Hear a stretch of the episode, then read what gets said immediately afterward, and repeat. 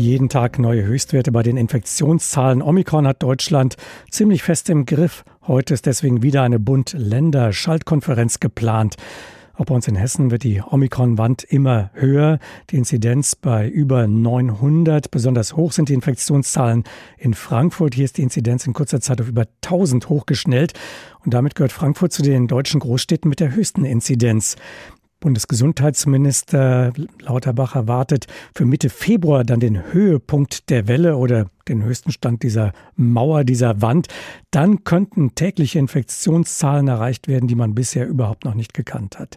Das Ganze behält in Frankfurt im Blick der Leiter des Gesundheitsamtes, Peter Tinnemann. Mit ihm habe ich heute Morgen gesprochen und ihn gefragt, läuft die Pandemie jetzt mit Omikron gerade aus dem Ruder, dass man also bestenfalls noch registrieren, aber nicht mehr nachverfolgen oder dagegenhalten kann? Also aus dem Ruder, glaube ich, wird es nicht laufen. Wir sind natürlich ganz engagiert mit unseren Mitarbeiterinnen und Mitarbeitern, weiterhin ein gutes Bild zu haben, wie sich die Situation weiterentwickelt. Aber das wird tatsächlich täglich bei den rasant ansteigenden Fällen immer schwieriger.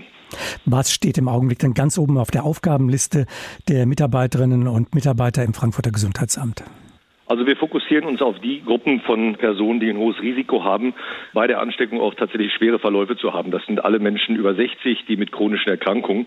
Da versuchen wir noch ganz nah dran zu bleiben. Die suchen wir uns raus von den Laborbefunden, die uns gemeldet werden, und die versuchen wir auch noch anzurufen.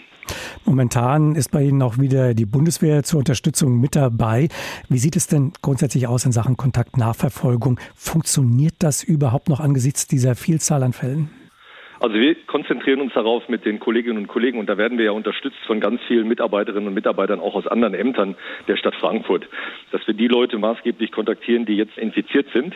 Dadurch, dass das Virus, wir reden ja immer von einem diffusen Geschehen, schon sehr breit angekommen ist in der Bevölkerung, ist es nicht mehr so relevant, die einzelnen Infektionsketten herauszufinden, sondern wirklich die zu kontaktieren, die ein hohes Risiko haben, schwer zu erkranken.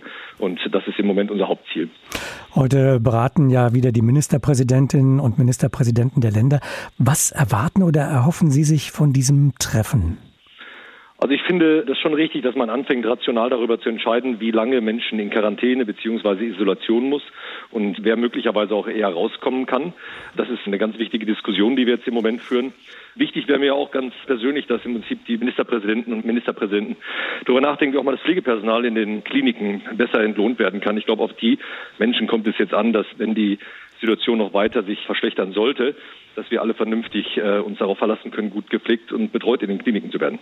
Wenn wir in andere Länder schauen, da wird ja teilweise sehr unterschiedlich umgegangen mit dem Thema Omikron-Welle. In Frankreich etwa gelten ab heute sehr, sehr scharfe Regeln mit einem neuen Impfpass. Dort sind Nichtgeimpfte weitgehend vom öffentlichen Leben ausgeschlossen. Großbritannien, da öffnet man sehr, sehr stark. Wie sehen Sie das? Sind wir in Deutschland an einem Punkt, an dem man sich damit abfinden muss, dass Omikron einfach nicht gestoppt werden kann, dass wir früher oder später uns alle damit infiziert haben werden, dass also diese Welle durchläuft und am Ende dann alle einen gewissen Immunschutz entwickelt haben werden?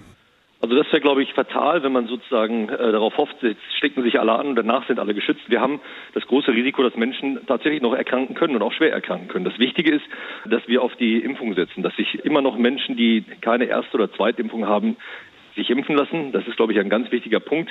Das gibt uns die Sicherheit, dass sie nicht schwer erkranken. Die, die schon erst und zweit geimpft sind, sollten sich auch noch boostern lassen. Das ist im Moment, glaube ich, so das, was uns immer noch ganz wichtig ist. Wäre es denn sinnvoll, diejenigen, die sich boostern lassen wollen, also diese dritte Impfung erwarten, dass die auf einen Omikron-adaptierten Impfstoff warten? Also ich denke, das ist wichtig, dass man die dritte Impfung bekommt, die dritte Boosterimpfung in dem Zeitrahmen, in dem man weiß, dass es sinnvoll ist, die anzuwenden. Wir gehen ja davon aus, dass nach der ersten und zweiten Impfung irgendwann das Immunsystem möglicherweise nicht mehr so gut sich wehren kann. Und dann setzen wir noch eine oben drauf, damit die Leute dann vernünftig geschützt sind. Und insofern ist es wichtiger, jetzt dann zeitnah die dritte Boosterimpfung zu bekommen und nicht erst darauf zu warten, bis ein adaptierter Impfstoff da ist.